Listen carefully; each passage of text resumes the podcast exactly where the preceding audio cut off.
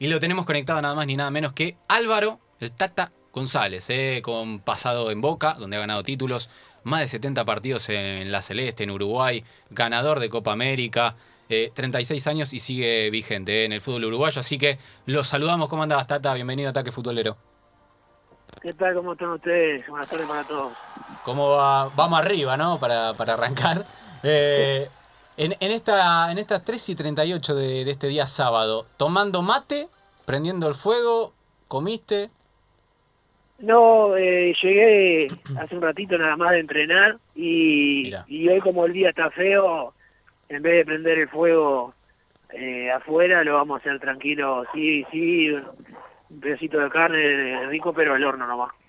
Al horno, bien, bien. Dijiste que venías de, entrenar, ¿qué tocó físico ahí en Defensores? Eh, ¿Seguís con Defensores no, Hoy, hoy jugamos, hoy jugamos amistoso tuvimos un amistoso, este, el primer amistoso de, la pretemporada, todavía con la pierna media cargada, pero, pero salió bien.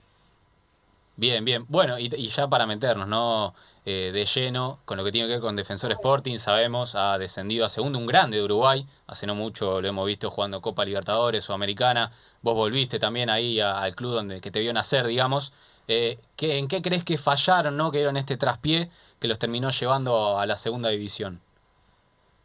Y bueno, no, no, es, no es un fallo solo o, o algo de, un, de seis meses, es algo que se viene ya hace dos o tres años, equivocando el camino en muchas decisiones.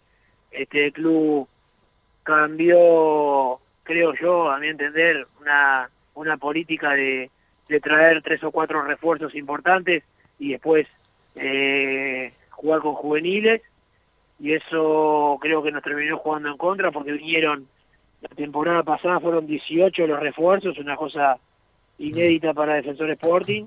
Y, y bueno, la verdad es que no, no, no devolvieron en campo lamentablemente lo que se esperaba y, y eso también tapó tapó mucho de los juveniles este, que perdieron confianza ante la llegada de tantos jugadores y tal, eh, los rendimientos no, no, no llegaron, los resultados tampoco pudimos encadenarlos nunca y, bueno, el fútbol está muy competitivo hoy este, hicimos dos campeonatos flojos y la terminamos pagando. ¿Te gusta igual el formato del campeonato uruguayo, donde todavía hay promedios y eso fue no los que los terminó condenando? Porque en la tabla anual terminaron 12, en el puesto 12, digamos. Sí, sí, pero te digo la verdad, este, una vez que terminó el campeonato, obviamente no lo esperábamos porque eh, si bien es lo que te digo, habíamos hecho eh, un campeonato flojo, llegado al final, de los últimos los últimos tres partidos, en realidad eh, tuvimos el, el, partido contra Boston River, que es el rival que se termina salvando, se peleó con nosotros ahí, eh, teníamos el partido controlado en nuestra casa, eh, estábamos empatando y con eso manteníamos seis puntos de ventaja, a nueve por disputarse, y ahí es que creo yo terminamos de, meternos en la zona este en la zona roja y bueno el equipo también lo sintió del, de lo anímico de lo emocional porque nos gana ese partido nos convierten en la hora ya se nos acercan y y después nos tocaron cerrar, nos tocó cerrar el campeonato contra dos equipos que que con el empate aseguraban Copa Internacional. Uno fue Rentista que, que empatando se aseguraba este la, primero se aseguraba la permanencia y, y, también la, la entrada a la, Copa porque tenía tenía la definición del campeonato para jugar por haber ganado la apertura. Eh, y después el último el último equipo que enfrentamos fue Cerro Largo, que lo mismo.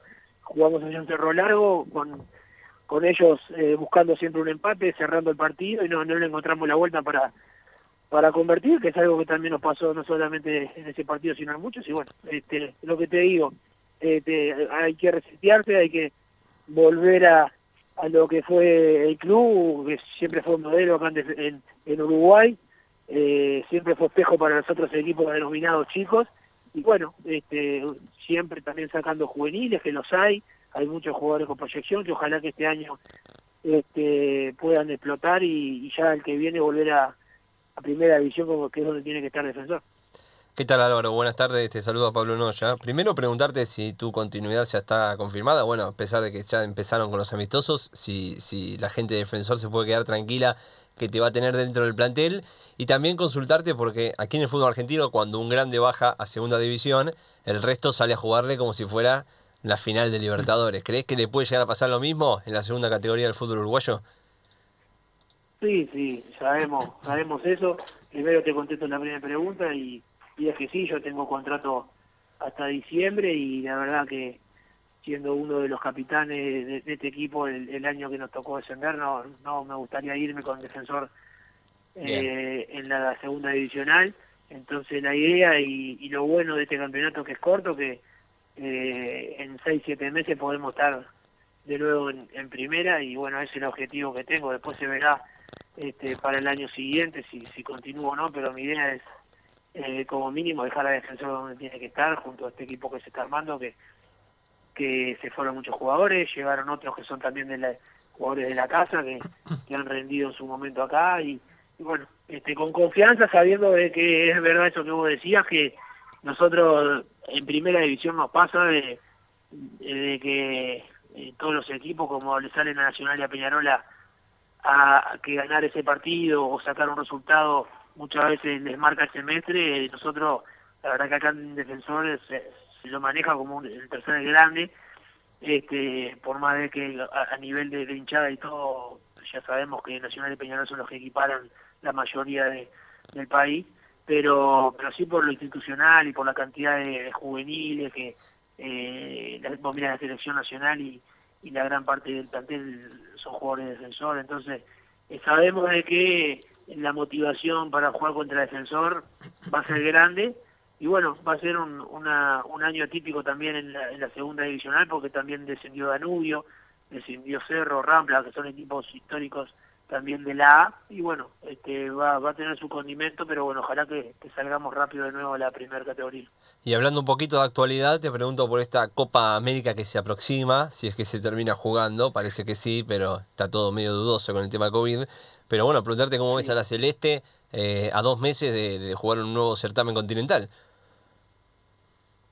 Sí, sí, lo, veo bien. Uruguay creo yo que tiene una gran ventaja de que, de que más que una selección eh, parece un equipo. O sea, los, los jugadores más o menos son los mismos. Eh, se, se, van agregando muy paulatinamente, jugadores que tienen que demostrar durante seis meses, un año el rendimiento para estar, no es que de repente brillan un mes, eh, hacen tres, cuatro partidos y vienen, sino que son jugadores que confirmaron y que después permanecen en la selección, tampoco es que por tener eh, eh, seis meses malos desaparecen, entonces hay un conocimiento en el plantel que hace que vos conozcas a tu compañero, conozcas lo, lo, que quiere el entrenador, que en una selección es muy importante porque muchas veces te encontrás tres, cuatro días previo a, a jugar los partidos. Entonces, Uruguay tiene ese plus, creo yo, que lo, que lo, que lo aprovecha bien y después tiene jugadores de gran categoría que, por suerte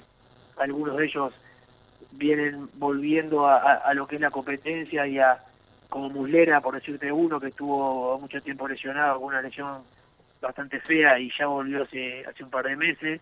Eh, Cavani, que está volviendo a, a, lo que nos tiene acostumbrado de sus goles. Eh, Luis, eh, también lo está haciendo muy bien allá en, el Atlético de Madrid.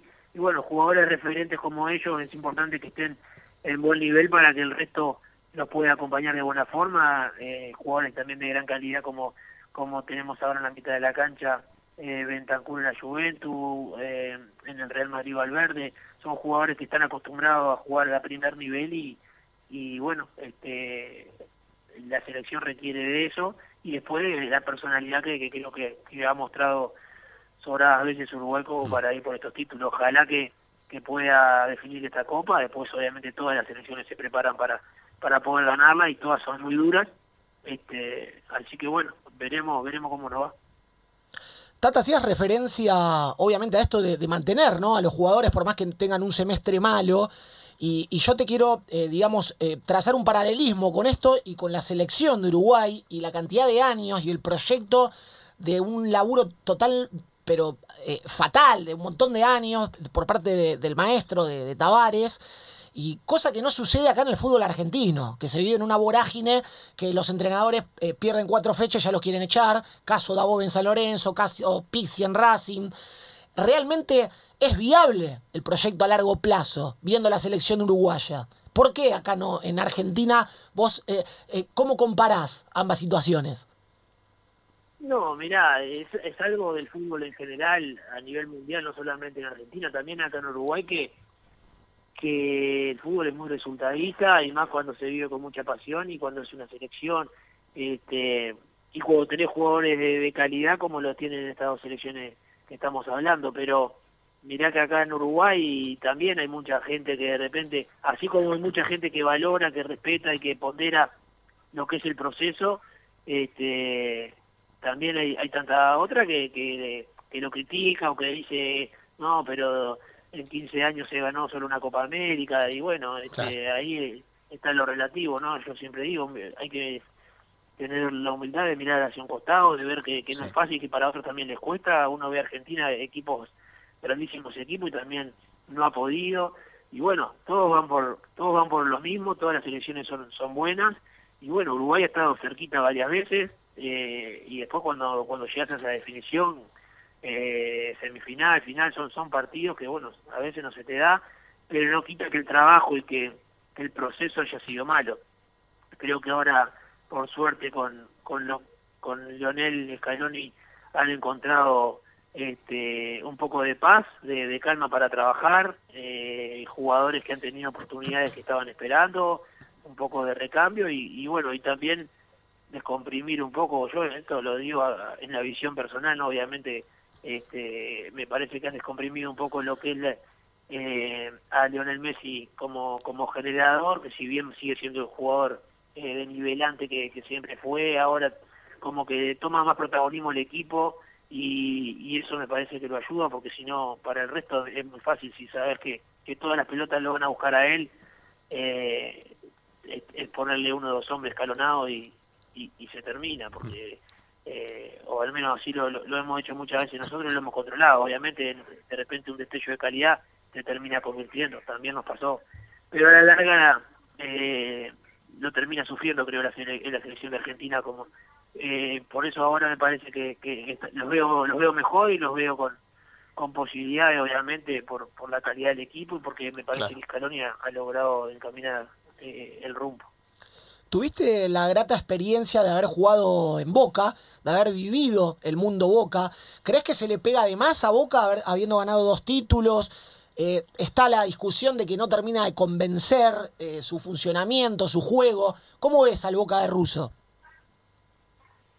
Sí, a ver, lo que pasa es que quizás no sea tan tan vistoso eh, y, de repente el, momento eh, internacional que ha tenido River estos últimos años hacen que, que la vara este, no, no, no, no, alcance con igualarla ganando algún campeonato local como lo ha hecho Boca y que tiene grandes méritos por eso, pero eh, sí hay hay también estuvo la década esa del 2000 al, 2000 al- al 2010 que, que Boca ganó todo y eso hace que, que el hincha se acostumbre y quiera y quiera ganar siempre y lo cual está bien porque esos así son los equipos grandes. Pero bueno este hay, eh, creo yo que, que la sensación que, que ha generado Gallardo y River hoy por hoy hace que que del lado de la vereda de enfrente haya haya un nerviosismo o una necesidad de ver un Boca avasallador y bueno este, le está costando pero sigue siendo un grande y sigue siendo candidato eh, en todas las copas hoy en día que tanto tuvo como por ejemplo Palermo, eh, un, un 9 goleador, eh, que vos sabías que uno o dos goles por partido te iba a hacer. Eh, ¿Crees que hoy en día le falta ese, ese 9? Quizás como para acompañar a Tevez, ¿no? Tanto que se habla de Cavani, que sí, que no, que, que, que Paolo en un momento, eh, o, o no crees que a Boca le falta un 9 de Ari? Sí, te, te escuché más o menos, Se pero cortado, pero ente- entendí entendí lo que me decía. Yo creo que sí, que es importante siempre tener un, un jugador eh, que, que pelota que llega al área, pelota que, que es gol o, o está cerca de serlo, que genere peligro, que, cause que pre- preocupación también a los rivales.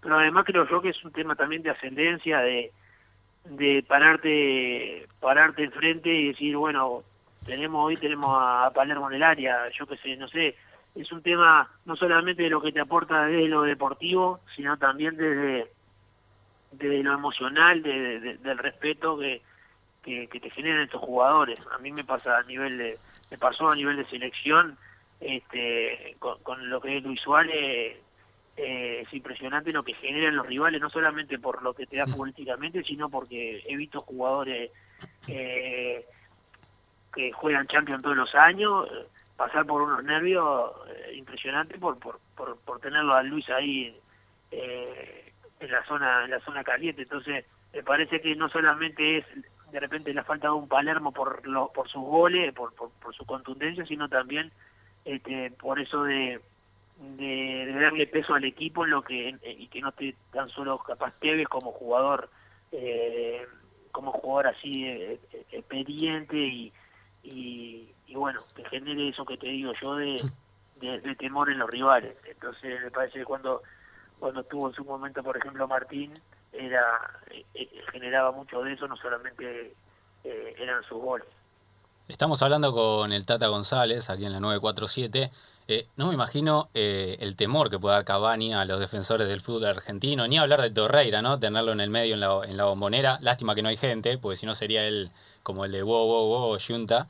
Eh, ¿vos, lo ves factible igual, Tata, esto de, de, que dos jugadores que están, digamos, consolidados, más Cavani, ¿no? Torreira como que está empezando todavía un poco su carrera en Europa. ¿Ves posible que puedan volver? ¿Son los uruguayos de quizás estar cerca de su familia ahí en, en Uruguay, porque se habla mucho también de eso por parte de tanto de Cavani como Torreira.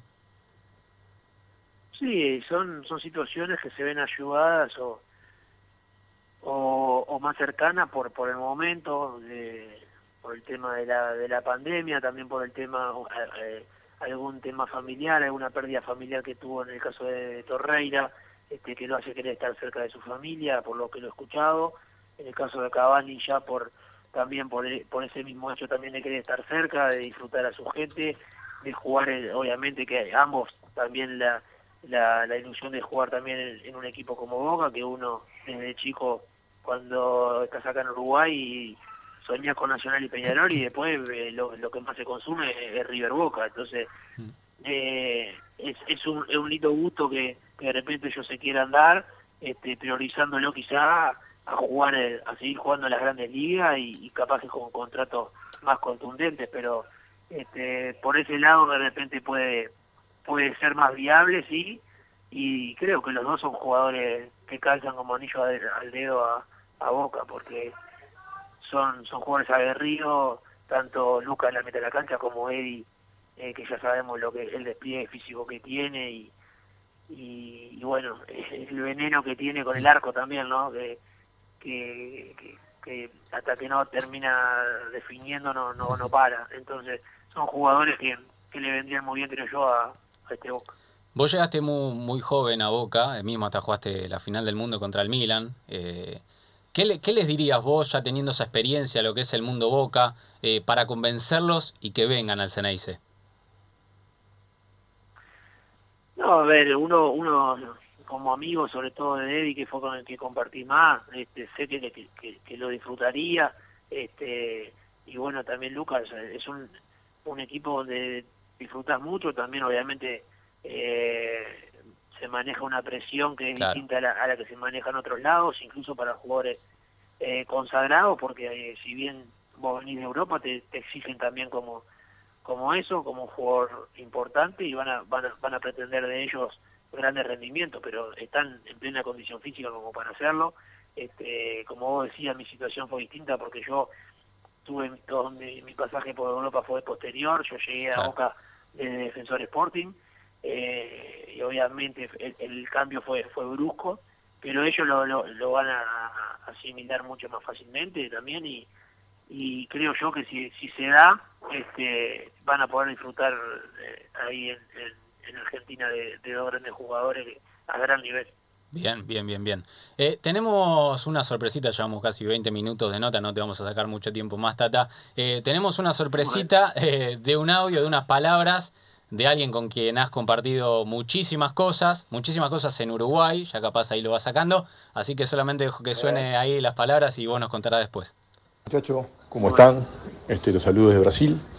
Bueno, hoy tiene un gran, un gran invitado, un gran amigo, compañero leal de muchos años y muchas batallas con la Celeste, para contar una anécdota y bueno, que cuente, fue tal vez los partidos más complicados que jugamos por todo lo que teníamos para perder, que fue en Uruguay-Venezuela, eliminatoria allá en Venezuela. Sería una catástrofe quedar fuera de Brasil de esa manera. Y bueno, fue un partido de mucha presión, los meses previos, todo. Y la barra se juntó y, y la sacó adelante que cuente esa anécdota, las charlas previas antes del partido y después, como él sabe, el que mandaba la Celeste, cuando, que cuente cuando perdió en Inglaterra contra, contra el capitán, lo que se pueda contar. Gran abrazo, arriba. Bueno, ahí está, ¿eh? ¿Lo Eh, sacó? ¿Lo sacaste, Tata? Sí, sí, cómo lo voy a sacar. Es inconfundible la voz de la Tota. La Tota, Este, o- sí, voy a... Vamos, vamos a encarar la primera porque la segunda creo que ni él quiere que la cuente. La, la tiró, pero me parece que ni él quiere que la cuente. Porque en realidad parte el resultado fue, fue a favor mío allá. Pero Vamos a contarle igual, eh, hablando hablando sobre hablando sobre la, esa primera eh, anécdota que él contaba, Sí, este fue fue bueno como él decía nosotros nos pasó la- la- las eliminatorias salvo esta última para lo que fue el mundial de del 2018 eh, las otras nos costaron horrible eh, muchas fueron por repechaje siempre Sí, siempre verdad. arañando y bueno llegábamos a un partido eh, en Venezuela contra una Venezuela que todavía tenía una luz de esperanza y jugando en un clima pesadísimo, una cancha muy brava. Este, ese día no, no teníamos a Luis eh, y, y bueno, este, la verdad que pintaba fea porque veníamos creo encadenando resultados negativos y, y bueno, a mí yo lo escucho hablar ahora en este mensaje nomás, ya le aprovecho de mandar un saludo, pero ya me, me hizo de, de escucharlo porque para uno que cuando llegó a la selección eh, muy- a temprana edad siempre fue un referente y un tipo en el que vos te apoyabas y que se llevaba la responsabilidad y que, y que iba para adelante y que lo veía este, defender a la camiseta como con niños y dientes, verlo salir sangrando miles de veces, dejando la vida, entonces uno lo respeta mucho este, como compañero, como capitán y, y bueno, este, esa, esa de Venezuela fue una de esas tantas batallas, como dice él, que, que había que no, no- no había otra otra opción que, que ganar y bueno, este, siempre recuerdo yo esa charla así previa a salir de la cancha, este, que nos abrazó a todos con esos brazos aparte de tener que nos, nos metía a a del 10 per- ala. a 10 personas abrazó. Sí, con el, con, abrazar, no, le alcanzaba para abrazarnos a todos y apretarnos. Y, y nos dijo, muchachos, si tengo que elegir a, a 10 compañeros para jugar esta final, lo, lo elegiría usted 10. Y que me dieran a, a los mejores de, de la Champions, a, lo que- a los mejores del mundo. Esta final, la- si tengo que elegir a 10, lo elijo a usted. Y la verdad que no, no, eh, vos veías que no, no, no era alguien que te hablaba por hablar o que te llenaba de palabras, era un tipo que, que lo que te decía era porque lo estaba sintiendo y lo estaba viviendo, Claro. lo estaba y, y él sabía que ninguno ninguno más que nosotros no, no íbamos a defender el, el, el, el alma, el orgullo el- al país, no Eh, como lo íbamos a hacer ese día. Este, y yo la verdad esa, esa frase este, me, me la, me la guardé siempre y, y lo recuerdo porque la verdad que ese día este, volvernos pa- pa- para Uruguay eliminado prácticamente ya era Duro. hubiese sido fatal. Y, y fueron de esas cosas que fueron manteniendo este proceso, viste, que vos, usted decía, ¿no? Y hablábamos de lo que es el proceso y lo difícil que es mantenerlo. Eh, acá en Uruguay también, este, nosotros tuvimos la, la, la suerte de, de poder hacer, suerte no, pero pero sí de hacer un gran mundial de Sudáfrica con un cuarto puesto que se valoró muchísimo.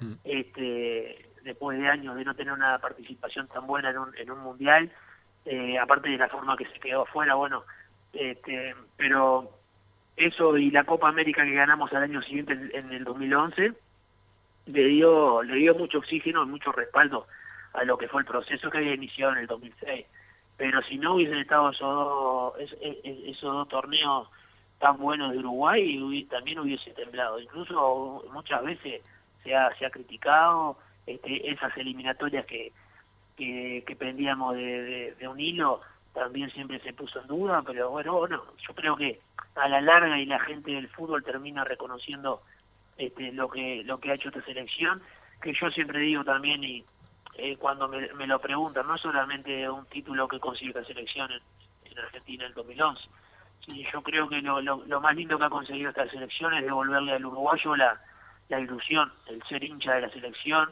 este, el sentarse, juega Uruguay contra el que sea, y vos te sentás a la mitad del partido con la ilusión de que le puedes ganar, vos claro. sabes que le puedes ganar, al que sea. Y otras veces yo cuando era chico de repente esperábamos, no sé, un, una bartoleada, un, un, un, una liga, algo que pueda, yo qué sé, que podamos arañar capaz un resultado. Y sin embargo, creo que el, el uruguayo tiene que valorar eso, ¿no? La, la, la ilusión que genera esta selección, eh, vaya a una Copa América, vaya al Mundial, juegue contra el que sea, que seguramente puedas perder, pero le podés ganar y le podés ganar con argumento, con, con, con juego y con jugadores importantes. Tata, ¿y la segunda? La que dijiste que lo que se perdió en Inglaterra. No, no. no, la tenés que contar no, ahora. La verdad que me, me, me, dejó asombrado, me dejó asombrado porque no, creo que es el primero que, que sufriría si yo cuento. Pero, ¿Se puede tirar una pista de qué se trata? Fuego, Aclaremos que con por, el fuego prendido. por si hay algún distraído, el, el, que mandó el audio para el Tata fue Diego Lugano, Claro. capitán histórico de la selección. No se puede decir entonces Sí, Tata sí, sí, nada. pero- No, el- con un fuego y, y un, y un mate y eso capaz que sí. Claro, no, no en esta, en situación. No al aire, no al aire. Bien. Horario protección al menor, claro.